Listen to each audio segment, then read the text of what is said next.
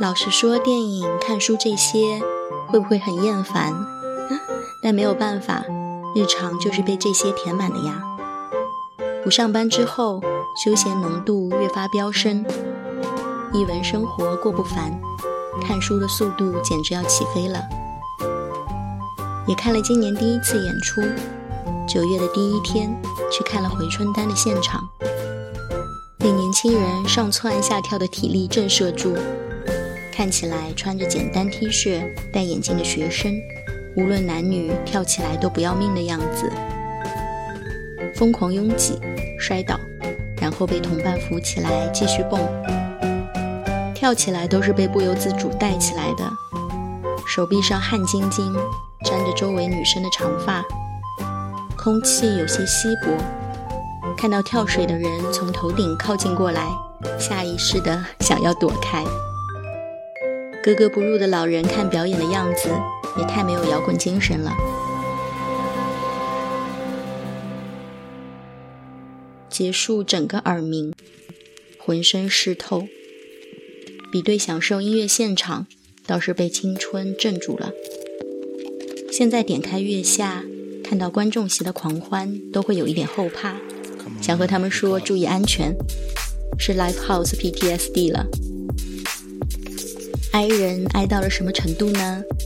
来回附近就有地铁站，但想到散场要和那么多人一起，带着相同的兴奋情绪，待在明亮的末班车厢里，居然会有点害羞，就果断选择了开车。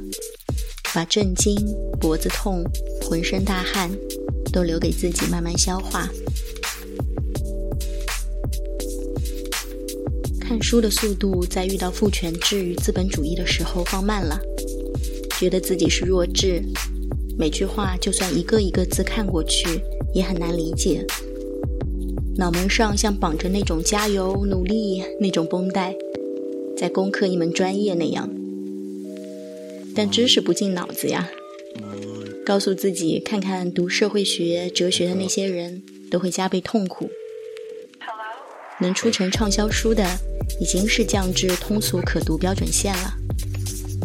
确实花了一点时间才进入，放弃自己以为的，重新了解陌生的，开头总归是最难。为了调节泄气的心态，穿插看费兰特的被遗弃的日子。简直就是明晃晃的奖赏。被钉在书桌前的肉身被松绑，站在了书中主角的身边。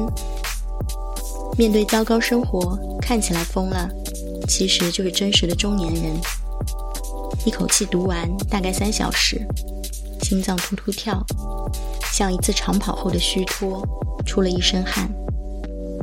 也有可能就是在这个夏天，成了一个爱出汗的人。阅读也算是脑力、心力的有氧运动吧。不过恐怖的事情还是发生了。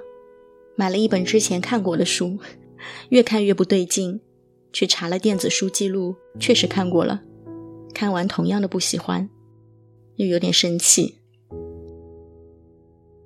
把底线之内能看的电影都抓紧去看。下雨天去看《燃冬》，三个人的脸真的很好看。放大的屏幕上，细节到毛孔、雀斑、胡渣，都还是很养眼的。但除此之外就没有更多。如果冲着剧情去看，肯定会失望。现在人们如果去影院，还是期望去看一个故事。没有强烈的情节，出来肯定要骂人了。这都说了个啥？如果有故事呢？就算很老套，审美再低劣，也会三十亿票房的。想到在上海买的《祖玉斋》那本书，相似的人物设定，粉色梦幻的封面，最后去回收的时候遭到了礼貌的拒绝。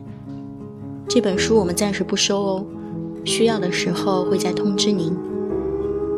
基本就等同于这本电影的境遇吧。排片少到每天只有一场，最近播放的影院需要坐四十分钟地铁。美丽迷幻，但不被人需要。但周冬雨倒是越来越好看了，脸的近景里神韵跨越了幼态的阶段，一步就进入了成熟的样貌。准备回家去看看他的其他电影，发现近几年很高产，在同阶段的演员里默默就走到了前面，为他加油。看燃冬现场是零散几个还在暑假的学生，看奥本海默那是满场坐满，肉眼可见年龄层都偏长，进来像接受历史教育那样严肃。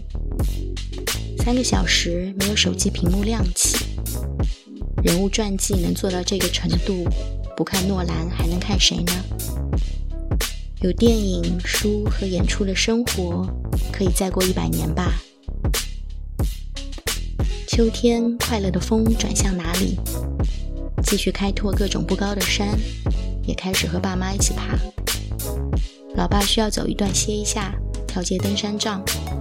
老妈上坡的时候走得很慢，拍拍照，喝喝水，说下次还是去走路散步，看看枫叶，闻闻桂花。我说不着急，还有时间。有做文字内容的机会，就认真抓住赚点零花钱。